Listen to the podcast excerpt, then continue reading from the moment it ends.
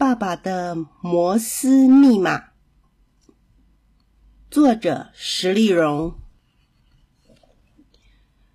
我家在海港边的一座小城里，爸爸在渔船上工作，常常半个月到一个月才能回家。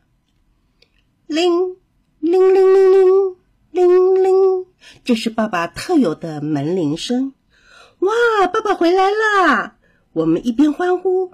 一边冲去开门，爸爸扛着一大袋的行李，提着大包小包的鱼鲜，带着一身的鱼腥味回来了。妈妈开始在厨房处理鱼鲜，分袋装好，叫我们分送给邻居。我们喜欢翻看爸爸的行李，寻找爸爸在船上吃剩的零食。尤其是甜甜的干纳豆。晚上，妈妈会烧一桌丰盛的海鲜大餐，和爸爸喝点小酒，一家人开心团聚。爸爸在船上当报务员，负责打电报、发送和接收讯息，与其他船只或是岸上的电台联络。一艘船。一定要有一位报务员才能出海捕鱼。爸爸上船前的那几天，常常在书桌上练习打电键，哒，滴滴滴答，滴滴，那是一种叫摩斯密码的信号。有一次，爸爸要回船上拿东西，顺便让我和姐姐上船参观一下。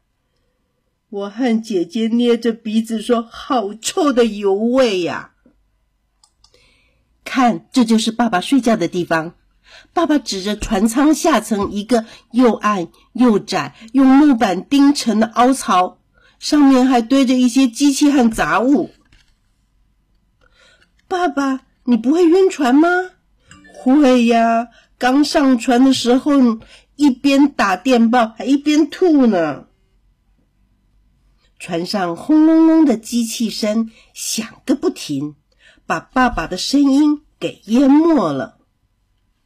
又有一次，船要出海前，爸爸刚好有事向船长请假，希望船延后一天出海。隔天，当爸爸准备好要上船的时候，船老板说：“昨天的海象太好了，我们临时找到一位报务员代班，船已经出海了。”没想到那艘船遇上了暴风雨，再也没有回来。我常想，如果那一次爸爸没有请假，搭上了那艘船，啊，那一位代替爸爸上船的报务员，他也是一位爸爸吧？他也有一个美满的家庭吧？可是他的妻子和孩子却永远等不到爸爸回家的门铃声。如果有一种密码可以传送到另外一个世界，我想学习那种密码。滴答答，哒滴滴，滴滴答，哒哒滴滴，向这一位爸爸传达。内心深处说不出口的感谢和歉意。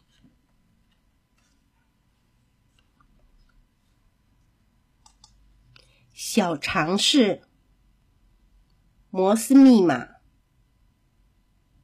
摩斯密码是一种时断时续的讯号，通过不同的排列顺序来表达不同的英文字母。数字和标点符号是由美国人埃尔菲德维尔与萨缪尔摩斯在一八三六年发明的。这个故事就说完了。